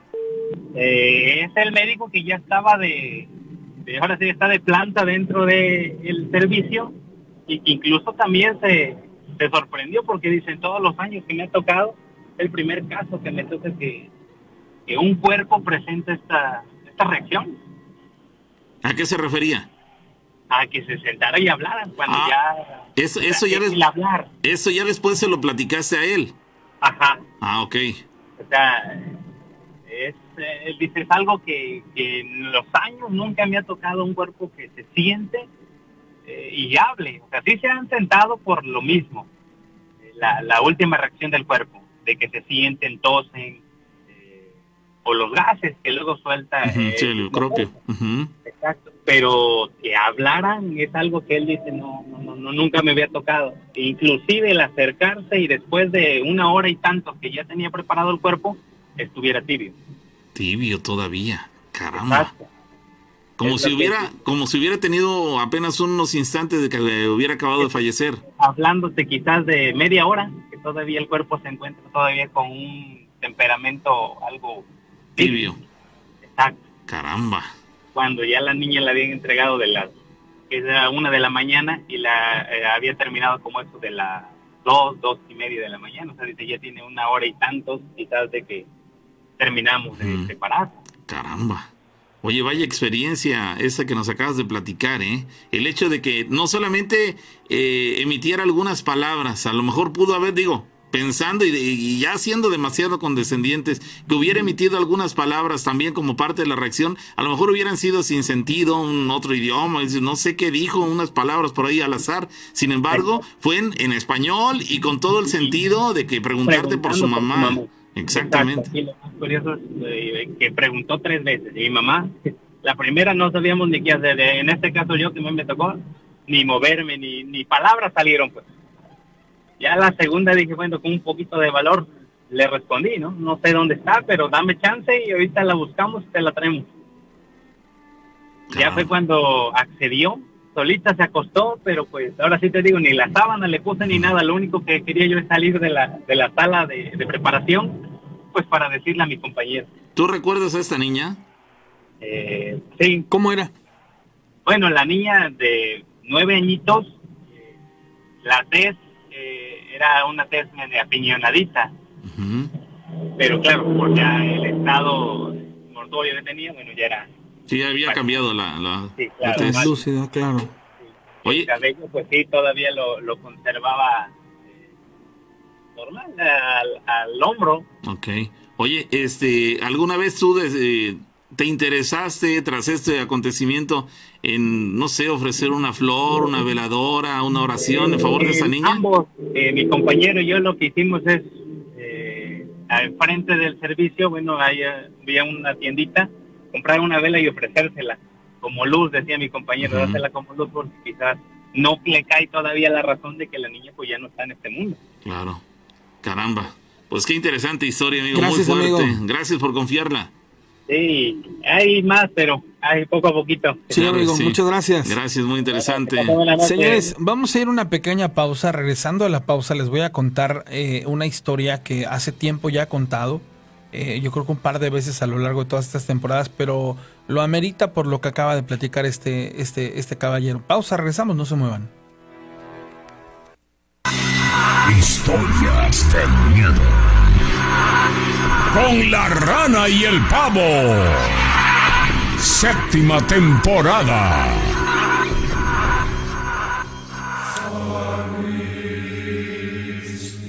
Bien, señoras y señores. Eh, estamos de regreso. A ver si pudieras checarme nada más si quedó bien la línea. Sí, está perfecta para llamar telefónica. sí, sí, Bueno, claro. ok. A ver, hace algunas temporadas y por yo creo que dos, dos veces o dos ocasiones les conté una historia que tuvo a bien cortarme un amigo taxista al que yo conozco, identifico como el Barbón. Una persona que algún, algún día nos llevó allá a Tomatlán, que nos iba contando acerca de esos lugares que cuando te vas aquí por Neria, este, se ven las, los, las bolas de fuego y todo, ¿te acuerdas? Bueno, es una historia muy interesante porque mm, tiene un desenlace bastante eh, duro. Involucra a ciertos personajes, pero bueno, se los voy a platicar. Resulta ser que habla de una persona que iba en la carretera hacia Cosamaloapan, iba por pista y que tuvo un accidente. Esta persona que tuvo el accidente lastimosa y lamentablemente quedó en un estado muy malo. Dicen que iba a gran velocidad, se sale y choca contra el muro de un puente. Así que imagínense, él, viajaba en un, coche tipo Jetta. Y, bueno, esta persona que, que iba eh, viajando no iba, no iba sola. Había alguien más que, este, que viajaba con ella. Bueno, La situación está que cuando este impacto se da, uno de los tripulantes cae y el otro se queda arriba del carro, pero el que queda arriba del carro queda vivo. Llegan los elementos de auxilio, llegan las, las grúas, llegan, pues, ahora, ahora sí que todo menos la Cruz Roja en ese momento. Y ellos tienen claves, ¿no? Dice, cuando vieron la situación, dice, no, de seguro son ya dos, este, dos difuntos. Van a ver a uno, al que está sobre la, la pista. No, definitivamente, dice, este ya está, está muerto, ¿no? Entonces, este, se hacen hacia donde está el conductor. Y el conductor estaba vivo. El conductor estaba, este, estaba vivo, pero partido a la mitad, de la cintura para abajo estaba mutilado. Y ellos se acercaron y, ¿qué hubo, amigo? ¿Cómo estás? Bien, pero no puedo salir. A, las muchas o pocas palabras. Vieron las circunstancias, pero no le quisieron decir, híjoles, mano. La mera verdad, esta no te vas a salvar. Te vas a salvar. Ellos estuvieron platicando con él. Y, y, él les decía, no, es que voy para mi casa. Dice, soy de aquí de Cosamaloapan. Dice, pero es que no pude venirme ayer. Dice, pero por eso vine hoy. Dice, si traigo un primo, dice, ahí viene conmigo. Dice, este, por cierto, dice, ¿cómo está el primo? Y pues las personas estas no le quisieron decir.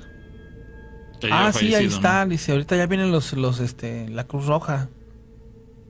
Bueno, la situación está que, imaginen ustedes que estuvo como unos 35, 40 minutos todavía platicando con las personas estas que llegaron. A más o menos a ese tiempo fue cuando llegó la Cruz Roja y venía una doctora arriba de la, de la ambulancia, bueno, una paramédico. Bajan y ven las circunstancias y dicen, no, mano. O sea, ya ellos hablando en corto y en clave, no, si este chavo, ahorita que le...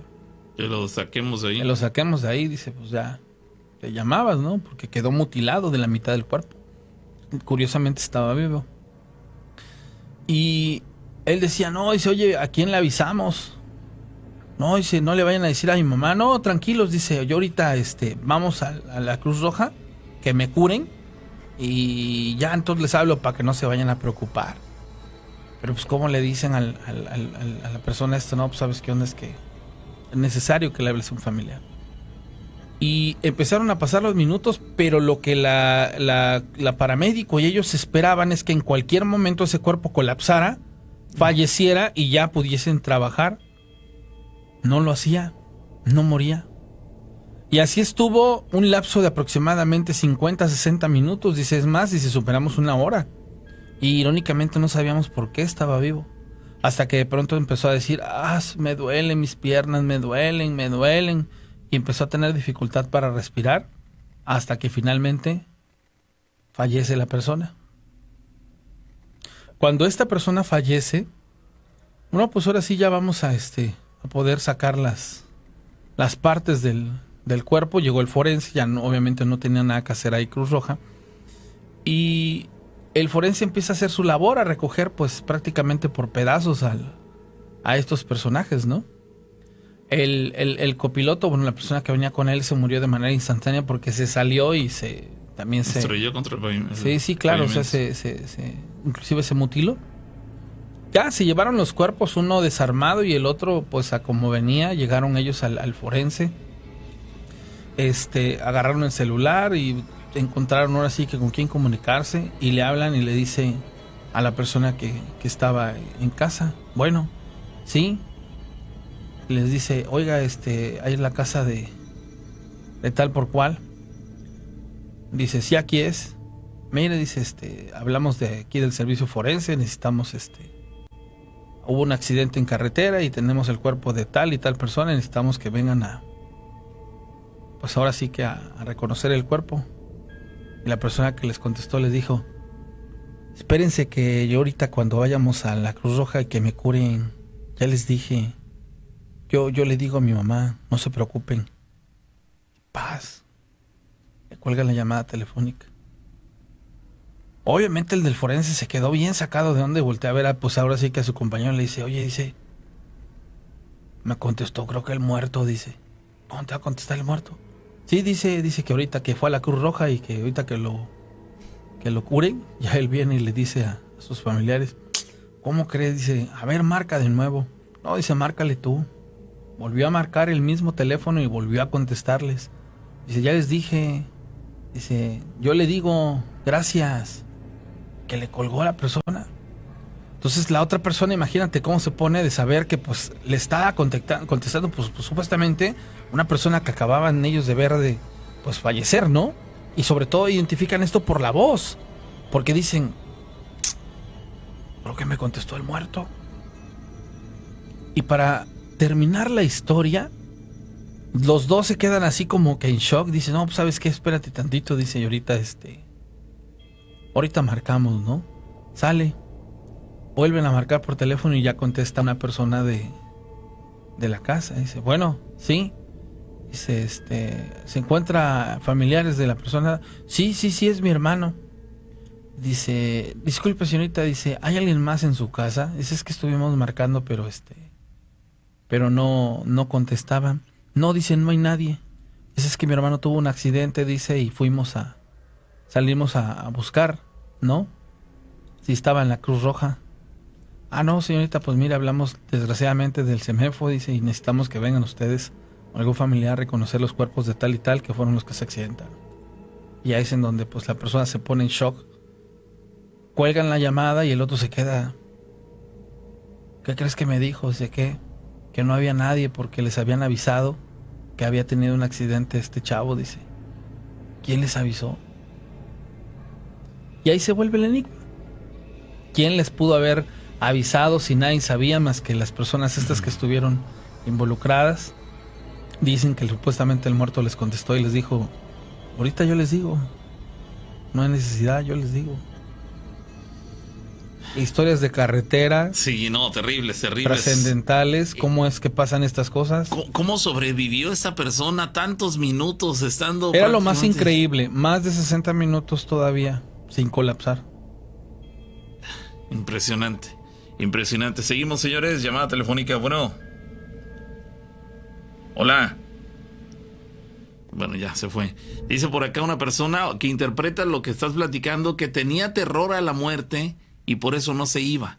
Que ese el motivo por el cual esa persona eh, considera esa, esta, esta chica que nos hace el comentario, que ese es el motivo por el cual esa persona no moría porque tenía terror a la muerte, y por eso no se iba, eh, se resistía a, a, partir. Aquí hago una acotación, ¿sabían ustedes que hay personas que fallecen y que no cruzan la, el umbral supuestamente para llegar a la trascendencia? Aquí entra un, un rollo de creencias, pudieran ser que cruzan ese, ese umbral o ese círculo de luz para renacer o quién sabe para qué se cruza, ¿no? ¿Con qué finalidad? ¿Para llegar al paraíso, para irte al infierno? No lo sabemos. Necesitaríamos morirnos para saber y regresar de la muerte, pero no lo vamos a hacer. Sí, claro. Lo interesante aquí es que, ¿sabían ustedes que hay gente que no lo cruza porque ya muertos deciden quedarse a ayudar a los vivos? Ajá, lo que estaban comentando. La, de pronto eso sí es muy interesante. Bueno, sí, eh, alguien dice, alguien de Fortín que platique que hay de cierto en que en el tramo del puente de Metlac hay algunas personas que, que, viajan solas en su automóvil y pasan por ese puente.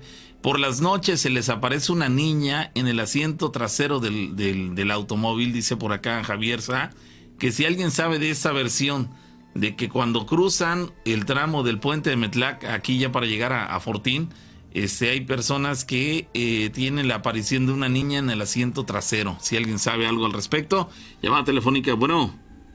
¿Qué pasó, Pabito? Rana, buenas noches. ¿Qué tal, Señor amigo Rufino, ¿cómo estás? Buenas noches. Oye, le voy a comentar algo que me pasó hace... Tenía yo 20 años, manito.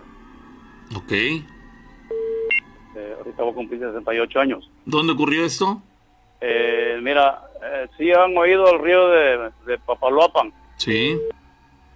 Bueno, ese río tiene 350 metros de ancho. De, entonces está el puente de la... En aquel tiempo nomás estaba el puente del tren. Ahí a medio puente eh, divide Oaxaca y Veracruz. Ahí mataban mucha gente cuando en la tarde o en, en, el día, ¿no? Pero en la tarde o a mediodía o a la hora que fuera, a, este, no sé si era una persona o dos, pero ahí mataban alguna persona que pasaba por ahí y la tiraban al río. A veces nos tocaba ver porque el carro que llegaba de Tuxtepec a Papaloapan llegaba ahí a la terminal, era el río, no ahí el el río. Atravesaba uno a Santa Cruz en una chalupa.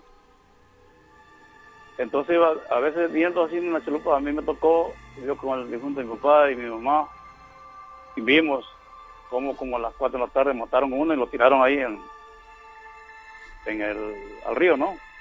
Pero por la mera la mera mitad de, de donde divide Oaxaca y Santa Cruz. Entonces yo me vine para acá a trabajar y iba yo cada mes a, a que le llevaba dinero al difunto de mi papá y a, a mi familia, ¿no? Y, y me salí de aquí como a las 3 de la tarde, tuvimos un problema en el, con el carro, en el pasaje. Llegué ahí a Santa Cruz, ya llegué como a las diez y media de la noche. Ya no había servicio de nada. Había que atravesar por el puente de la vía. Y cuando me bajé del carro y atravesé hacia, hacia allá, hacia donde estaba la, la terminal, estaba un- una persona en una lomita. Cuando yo iba enfrentando estaba él, bajó. Y yo, yo enseguida pensé, no, pues, no, pues ya, ya, ya, aquí ya valí. Aquí ya voy a bailar ahorita. ¿Pensaste que te iba a saltar? Eh, ¿Perdón? ¿Pensaste que te iba a saltar? Sí, sí, sí, sí. No, de hecho me iba a matar, porque a eso iba. Por- ¿Pero por qué habría de matar a esa persona si no le habías hecho nada? Su objetivo No, sería asaltarte, que- ¿no? Supuestamente robaba a las personas que, que atacaba. Las atacaba para robarlas y las mataba. Ah, ok. Entonces yo, este, él sabía que ah, como yo avancé y avancé y avancé para ah, más para adelante, sabía que yo iba a atravesar el, el puente porque ya no había otra cosa, no había más que atravesar el puente. Ya la gente ahí ya estaban dormidos, ya, ya no, no, eh, no había casi, muy poquita luz, nomás los poquitos que, que hay afuera en la puerta de la casa. Entonces llegué ahí y cuando yo volteé tantito así de rojo, lo vi que lo traía yo como a 15 metros.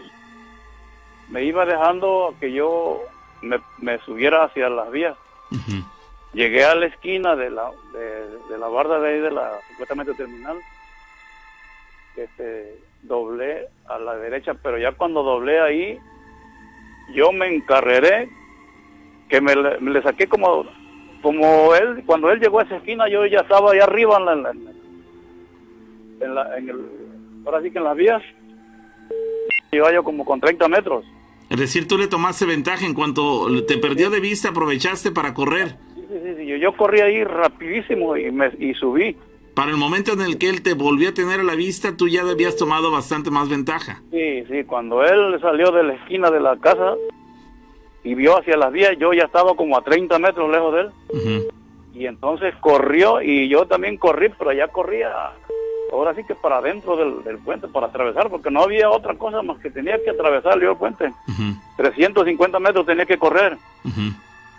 Y este y empecé a correr, hermano, empecé a correr, a correr, a correr, a correr, a correr, pero, o sea, y yo encomendándome a Dios y a la Virgencita del Carmen, y ahí voy, pero, pero, una velocidad tremenda, ¿no? Hermano, llegando a, a medio puente, estaban dos señores. Ya ves qué ancho está la vía. Estaban dos señores. Un señor estaba de frente con el otro. con- traían chamarra de, de esa de, que se usaba primero de, de hombreras. este, con sombrero, los señores como de 70, 75 años y altos. Estaban parados de frente, así de frente los dos en el, en el, en el tramo de riel, de riel a riel. Yo llegué corriendo, iba corriendo y me paré como a un metro de ellos. Te juro que no les vi la cara. Les vi, les vi, o sea, todo menos la cara. Y, lo- y este, y ahí estaban parados ahí. Y yo me paré y volteé así rápido y vi el cuate ese que venía, ya venía así avanzando. Y, y yo, yo, ay Dios mío, ayúdame. Y en ese momento, uno de los que, de- que estaba parado este, al lado izquierdo, como, como que se hizo, ¿qué será? Unos, unos centímetros nada más para que yo pasara. No me hablaron, no les hablé, no, no los oí hablar, nada, nada. Yo se hizo a un lado uno y me pasé. Dije a correr otra vez. Y a correr, a correr, a correr y no sé, hermano, no sé, ese, hombre ya no volví, ya no volteé, yo no volteé, pero esos señores, yo ahí los vi, los, señores ahí, como a un metro lo tuve.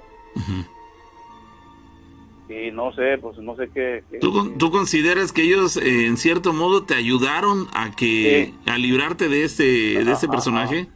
Sí, sí, sí, sí, sí. ¿No tuviste Porque- alguna sensación negativa al pasar cerca de ellos? No, no, no, yo te digo que yo nada más, me- yo me paré y yo dije, ay Dios mío. Y ellos estaban, no hablaban, eh, porque yo no, yo no oía que hablaran. Yo tenía, ya, yo cumplí 20 años. Y este, y tantito un señor, porque yo tenía que subirme al riel pa- pa- para poder pasar. Entonces él se hizo tantito, se, se hizo, ¿qué sería? Unos, 20 unos centímetros. centímetros. Ujú. Se hizo un ladito, sí. Para que Y ahí- pasaras. y yo pasé ahí. Yo pasé, ya no, o sea, Llegó, llegó un momento cuando los viste que llegaste a pensar que ellos tenían que ver con el otro sujeto y que No. estabas perdido. no, no, no, no, yo, este, no, porque ellos estaban, supuestamente estaban platicando de frente, frente, frente. Pero nunca pasó por tu mente que tuvieran que ver con el hombre. No, no, no, no, ni que estuvieran esperando a alguien, nada, nada. Digo, me, me- se hizo un lado uno de ellos. Caramba, pues qué, qué interesante, Rufino. La realidad es que sí es, es de llamar la atención. Pudiera tener eso algo de, de, de, de, de paranormal, aunque también tiene detalles como si de haber sido un hecho real. Sin embargo, este, la persecución y todo lo que, el sentimiento de, de miedo que, que te incumbió en aquel momento, seguramente parecía una, una, un sueño, una pesadilla. El sentirte perseguido, ir corriendo a toda velocidad detrás de ti, alguien más este, con todas las más negras intenciones, pareciera una película de un- una pesadilla literal. Entonces, este, pues salvaste la vida, como tú dices, corría a toda velocidad porque estaba de por medio tu vida inclusive. Sí, sí. Bueno. Y te digo, y los señores, o sea, ahí de momento yo, pues me paré así, me así porque, digo, ay, Dios mío, porque, porque yo vi los señores ahí, pero los, los señores no voltearon a verme, no, y nada más estaban parados ahí y se hizo un lado para que yo pasara. Caramba. Y, y húyele. Sí, oye, dice una persona por acá que es muy buena tu historia, que, ah, caray, ya, ya la perdí de vista, pero que dicen que, que sí hay muchas cruces en ese tramo de, de, de- de- del puente o en- al, al término del puente hay muchas cruces, como si hubiera habido muchos fallecimientos o accidentes este, cerca de ese lugar. Entonces, este, aquí están corroborando lo que estás diciendo. ¿Dónde se encuentra? ¿Qué puente es este? ¿Cómo se llama? Es, es el puente del río de Papaloapan, ¿Que da, que une qué con qué? eh, este, entronca con Santa Cruz y Papaloapan. Ok. Bueno, pues ahí queda la... Ahí ahí- está la desviación para, para, ahí llegan todos los carros que llegan de Cosamaloapa, de, de aquí a, a Tustepet, a Loma Bonita, entran ahí a, a ese Santa Cruz. Bueno, bueno. Pues ahí queda Rufino para Hola, la gente manito. que nos está siguiendo por aquellos lares que, que seguramente sabrán eh, a- pues rumores al respecto de este puente. Tú le estás Ajá. confirmando y, y, pues seguramente tomarán eh, medidas de precaución para cuando tengan que pasar por este trayecto, por este tramo. Pero bueno, Sí, gracias Rufino. Que tengas feliz noche. Saludos. Fíjate que, que ahorita les voy a compartir algo que alguien de manera muy inteligente compartió. Y, y se los leo en el tenor de que ojalá encuentren toda lógica y razón en lo que aquí se dice. A lo largo de que el amigo Rufino cuenta las historias, se empiezan a ver cosas como que Rufino tiene más cosas paranormales en su vida que todo México junto, críticas. Tal vez por la constancia, tal vez por, por infinidad de cosas, pero hasta ahorita siempre todas las historias que nos ha contado hablan de una persona que para su mala fortuna le ha pasado de todo y ese tipo de personas claro que existen y las hay. Para muestra está Rufino. Pero alguien dice, sería muy sano que la mayoría de los integrantes de este programa tuvieran un poco de iniciativa como la de Rufino, para que se animaran a llamar y contaran sus experiencias. Si hay algo a lo que se les hace la invitación es a copiarle el entusiasmo de su participación. Con toda la razón. Sí, claro, estoy de acuerdo totalmente. Sí, de hecho nosotros agradecemos que haya gente participativa como, como Rufino. Yo creo que tanto la rana como yo, si en algún momento detectáramos en las palabras de Rufino algo de fantasía, algún invento, alguna, algún vacile en cuanto a su eh, narrativa, seguramente nos lo íbamos a detectar nosotros y ustedes también. Y sin embargo es muy ecuánime toda la anécdota, no busca eh, pues decir cosas de más. En ese caso pudo haber seguido contando la historia y decir otras cosas. Sin embargo, ¿sabes qué? Pues después de haber cruzado estos dos personajes, continué mi carrera, ya no volví a voltear y hasta ahí quedó el asunto. Vamos, cortó y finalizó la, la anécdota por tal cual como la vivió.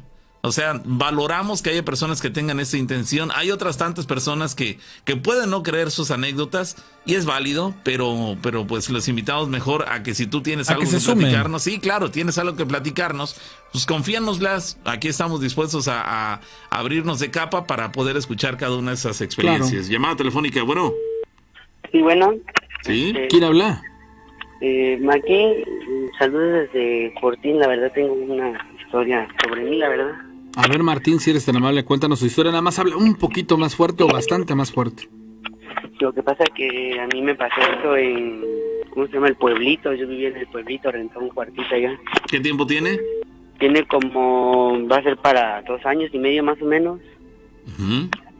A de cuenta que, pues, la verdad, este, me habían confundido. Y según me habían confundido con una persona. Entran a mi cuarto, me apuñalan. Y te lo juro que lo más raro fue que en el transcurso en el que me apuñalan, según yo vi a una, una persona nada más diciéndome que, que me tranquilizara y, y yo despierto como tipo coma y ya había perdido un montón de sangre. Y despierto y me dice, dice ya, ya despertó, dice, dicen que me había salvado, pero, pero lo raro es que dicen que nunca encontraron a nadie que me hubiera pegado. A ver, a ver, es- no, no me queda claro, no sé si es por el audio, pero no me queda claro. Eso que nos estás platicando, ¿tú lo soñaste o lo viviste? No, yo lo viví. ¿Tuviste un, el 7 de julio. ¿Tuviste un accidente? No, me fueron a apuñalar a mi casa. Te fueron a apuñalar. Ajá, pero yo le estoy diciendo a la señora de los cuartos que me pasó eso y dice que cuando ellos llegaron, bueno, que nunca vieron salir a nadie. Pero sí me fueron a recoger. Por eso le estoy dando la fecha. A ver, es que entonces no, no, no estoy entendiendo la anécdota. Tú experimentaste una acción violenta en contra de, tu, de, de- de ti. Te fueron a apuñalar, te, te quisieron, te quisieron matar con un cuchillo. Sí, sí, sí, exacto. ¿Una persona? ¿Dos personas? ¿Cómo fue el Eran asunto? dos. ¿Tú tenías problemas personales con alguien? No, de hecho no, porque es lo, lo más raro que cuando yo este despierto de, de lo que me pasó, reporto a la policía lo que pasó y... ¿Tú mismo lo hiciste? ¿Mandé? ¿Tú mismo lo hiciste? ¿Cómo que dice que? ¿El reporte con la policía? Ah, sí, cuando yo desperté los policías estaban conmigo. ¿Pero quién lo reportó? ¿Tus vecinos? Ah, sí, porque yo empecé a gritar. Pero dicen que nunca vieron salir a nadie. Ajá. Bueno, hasta, hasta ahí es, es lógico lo que está ocurriendo. Vamos, entraron dos pillos, te quisieron apuñalar, a matar, herir, no sé, pero bueno, te quisieron, atentaron contra tu vida. Este, lo hicieron y se escaparon hasta antes eh, de que algún vecino se percatara de lo, de lo ocurrido. Hasta ahí todo va bien. Pero ¿dónde queda lo paranormal? O sea, que nunca vieron salir a nadie. Y cómo, o sea, no voy a apuñalarme yo solo tampoco. Mi familia no me cree, ¿va? pero pues no. ¿Qué, es lo- No, qué es no lo, va a estar- qué es lo que no te cree tu familia? Que me apuñalaron, Pero tienes la, heri- tienes la herida en tu abdomen, ¿dónde te, dónde te acuchillaron? No, me dieron en el pulmón. En el pulmón. Me sí. Llegaron por tu espalda, no los viste. No, estaba en mi cuarto, pero pues yo siempre dejo mi puerta abierta y la cortina, ¿no? Y pues jamás, jamás vi a nadie. Nunca me había pasado algo similar. ¿Por qué dices que eran dos personas si no los viste? No, o sea, a lo que me refiero, que nunca vi este, que entraran. Yo siempre me embobo en el celular y, y me llegan y me pegan, pero o sea, ellos piensan que, ¿cómo lo voy a hacer yo mismo? O sea, Sí, piensan claro. que estoy loco y pues la verdad, a mí se me hace raro que haya aparecido yo en el hospital apuñalado y, y ni modo que me apuñale yo solo, ¿verdad? Claro, no, no, y menos aún por la espalda, claro. De hecho, esto fue el, el 7 de julio allá en, la, ¿cómo se llama el pueblito donde hacen este torchistas Ujú. un domingo. ¿Sabes? Ni, ni para que lo engañen, está en el periódico, todavía tengo acá el periódico. Ah, caray, pues sí es un tanto extraño. Digo, mm, eh, eh, ¿tú tienes algún indicio de que estas heridas se las haya aplicado alguna persona no humana? Es decir, algún ente paranormal o algo? ¿Algo te hace pensar No, que pudo no haber sido? algo- El doctor me dijo que sí me lo habían hecho, porque pues im- imagínese al quedar así tirado y la verdad con bastante sangre, me habían dicho que había perdido bastante sangre. Eso le digo que aquí tengo lo del periódico y la verdad estoy loco, estarme apuñalando yo solo. Pues sí. Pues sí, sí es un tanto extraño el asunto, vamos. mm, mm, yo, yo me quedo con cierta duda al respecto de que eh, humanamente sí es posible que haya llegado un par de personas a quererte hacer daño y se hayan escapado antes de que alguna persona haya visto quién, de quiénes se trataba. Vamos, hasta ahí me suena lógico el asunto. No le encuentro del todo lo paranormal. A menos de que tú nos hubieras dicho, sabes que yo vi una sombra y no era una persona, vi una sombra o algo por el estilo. Pero sí es, sí es este, sí es un poco extraño el asunto. No le veo del todo lo paranormal, pero, pero bueno, pues ahí queda, amigo. Muy interesante, gracias por confiarlo. Gracias, amigo. Bueno, es que, ¿sabes qué? Que yo creo que aquí la interpretación que le dio tuvo que ver con... El hecho- él- a él se le hace extraño que no haya habido ningún vecino que haya visto salir a estas personas de su casa huyendo después de, la, de haberlo De la herido. Eh, pero sí es posible, ¿no? Que haya habido, lo hicieron un momento en el cual se percataron que no había nadie cerca del lugar, fueron, lo hirieron y Ya, huyeron sí, antes sí, de no, que lo de, vieran. de ¿no? hecho, no, con algo paranormal, no sé No, dónde él, yo él sí. lo relaciona, pero Sí. pues bueno. Bueno, Llamada bueno, telefónica, bueno. Hola. Bueno, buenas noches. Sí, ¿qué tal? ¿Quién habla? Eh, bueno, voy a omitir mi nombre. ¿De dónde nos hablas, amigo? De aquí de Córdoba. Perfecto, ¿la historia que nos vas a platicar te ocurrió a ti? Sí, sí, me ocurrió a mí. Adelante. Como, como ya tiene unos 15 años. Eh, esto fue aquí en el tramo de la carretera que va a, a Matlán, en, en, este, entre la escuela que está en Pénjamos, la, la escuela primaria Lázaro Cárdenas. Eh, pues es que yo anteriormente eh, caminaba por ahí en la noche porque me gustaba la música y me iba yo a ensayar a la estación y ya bajaba yo este, caminando en la noche. Yo iba caminando hasta San Miguelito, ¿Desde, desde la estación? hasta San Miguelito. Terminábamos este, de ensayar como a las 11 o 12 y a esa hora ya, ya bajaba yo caminando a, a mi casa. Solo. Eh, a veces sí ven- venía yo con otro compañero, pero eh, me- lo que me ocurría me, eh, me pasaba cuando venía yo solo. Es un Eh, tramo bastante extenso, te hacías que... Pues fíjate que no, no me hacía mucho tiempo porque venía caminaba yo rápido. Ok. Este, pero justamente llegando en donde está el, el kinder Enrique Lauche y la primaria la Lázaro Cárdenas. Casi para pues, cruzar la vía. Madero, ajá, antes de cruzar la vía. Dentro de la primaria eh, yo veía en, en un salón la silueta de una mujer. Eh, como dos o tres veces pasé y no le presté atención. Este, no quería voltear porque pues, la verdad sí, sí me daba miedo. Entonces, eh, más de cuenta que yo caminaba y eso me tocó siempre cuando venía yo solo. Cuando venía con mi otro compañero, no, no, no me pasaba. Eh, tiempo después, eh, esa mujer, eh, hubo una ocasión en que yo volteé, la miré y este, no le vi la cara, pero vi que tenía el cabello largo y tenía ropa oscura. Eh, eso pasó y después ya, este, ya no la vi ahí, sino que una vez ya la vi en, mi, en mi recámara. Eh, yo me acosté y este, todavía no dormía, apenas iba yo a cerrar los ojos y este, me estaba yo preparando apenas para dormir. No sé cómo abro los ojos y veo esa misma mujer, pero la vi este, en la parte de arriba como si estuviera flotando en la parte de arriba de la, de la puerta del cuarto, vaya. Mi, la puerta me quedaba hacia los pies de la cama. Este, entonces yo abro los ojos y veo a esa mujer ahí, pues prácticamente flotando. No estaba yo soñando porque me acababa yo de acostar, yo me estaba preparando para dormir. ¿La estabas viendo flotando al, al pie del- de la puerta o por encima de la puerta? Por encima de la puerta. Por Y- encima de la puerta. ¿Y la casa era demasiado alta como para que su cuerpo cupiera? Esa parte de la, de la casa sí es una casa de lámina, pero tiene como los caidizos, el declive, y la parte de ahí queda en la, eh, donde yo la veía eh, era la parte más alta. Más alta, ok. Ujú. Entonces, este, Ahí estaba, era la misma mujer que tú veías en la escuela. esa misma mujer que vi en la escuela, yo la vi ahí. ¿Era era- vestida de blanco? No, no, no, no, negro. De negro. Este, pues a mí la verdad me dio mucho miedo y comencé a gritar. Eh, yo le, le hablé a, mis papás, yo les, les comencé a gritar y pues obviamente ellos fueron rápido corriendo. Eh, esa, esa, en esa ocasión este, estaba un, un excuñado mío, él es de complexión robusta y me acuerdo, bien recuerdo que, que yo me levanté y, y me decían cálmate, cálmate, pero pues ellos entraron y no se daban cuenta que, que estaba en la parte de arriba, o creo que no, no recuerdo si nada más la veía yo. Eh, pues yo me decían, ¿qué te pasa? ¿Qué te pasa? ¿Qué te pasa? Y les decía yo, es que está ahí, está ahí. Me decía, ¿pero quién?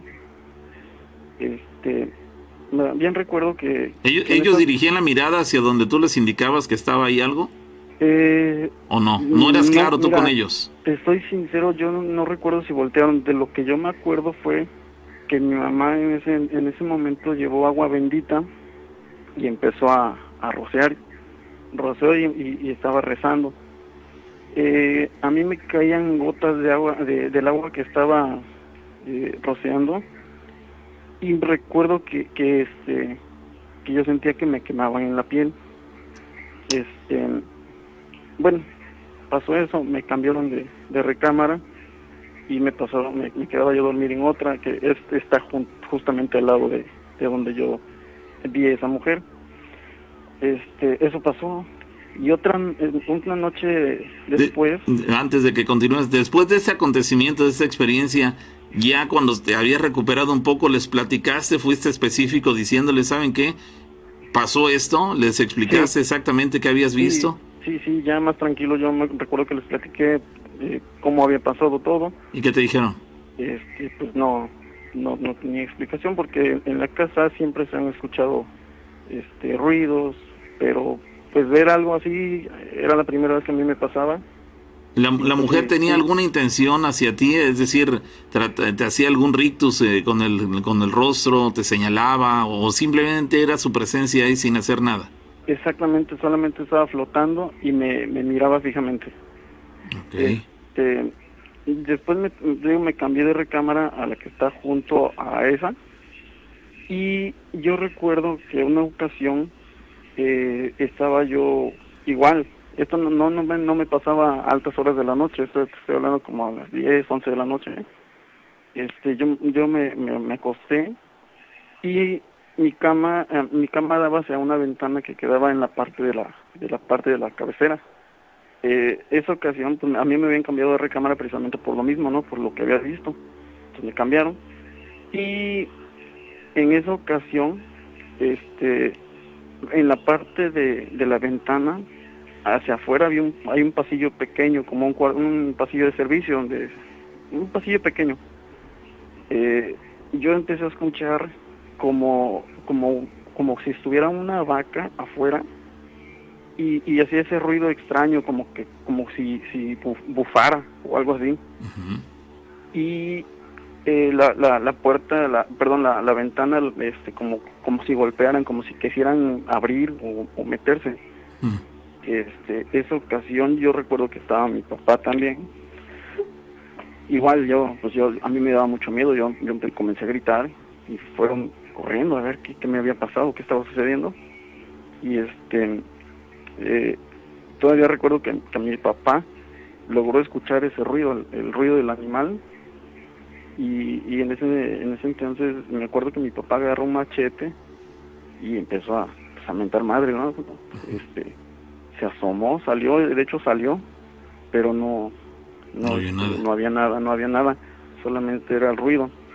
Eh, después de eso, eh, este, en ese mismo momento yo recuerdo que, que, que mi ropa pues estaba, a- a- a- olía mal, estaba como, como apestosa y, y yo, mis manos tenían un olor como si, como cuando fumas mucho y, y el olor del tabaco se te impregna en la piel.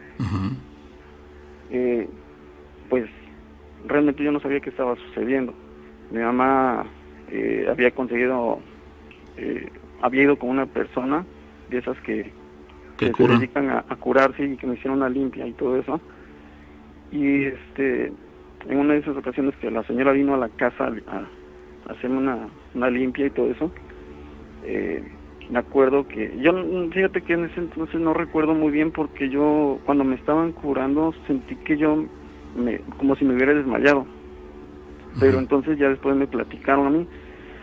La señora me, se- me sentó ella venía con, con su esposo que era el que le ayudaba y me acuerdo que, que yo me senté en la orilla de una cama y, y la señora este me, me, me- empezó a decir este, tú tranquilo este, no va a pasar nada, tú tranquilo nada más, este, te vamos a hacer oración. Y el Señor, este, pues es alto y, y, y también este, es robusto. Recuerdo que se sentó a mi lado y la señora empezó a leer este, la Biblia.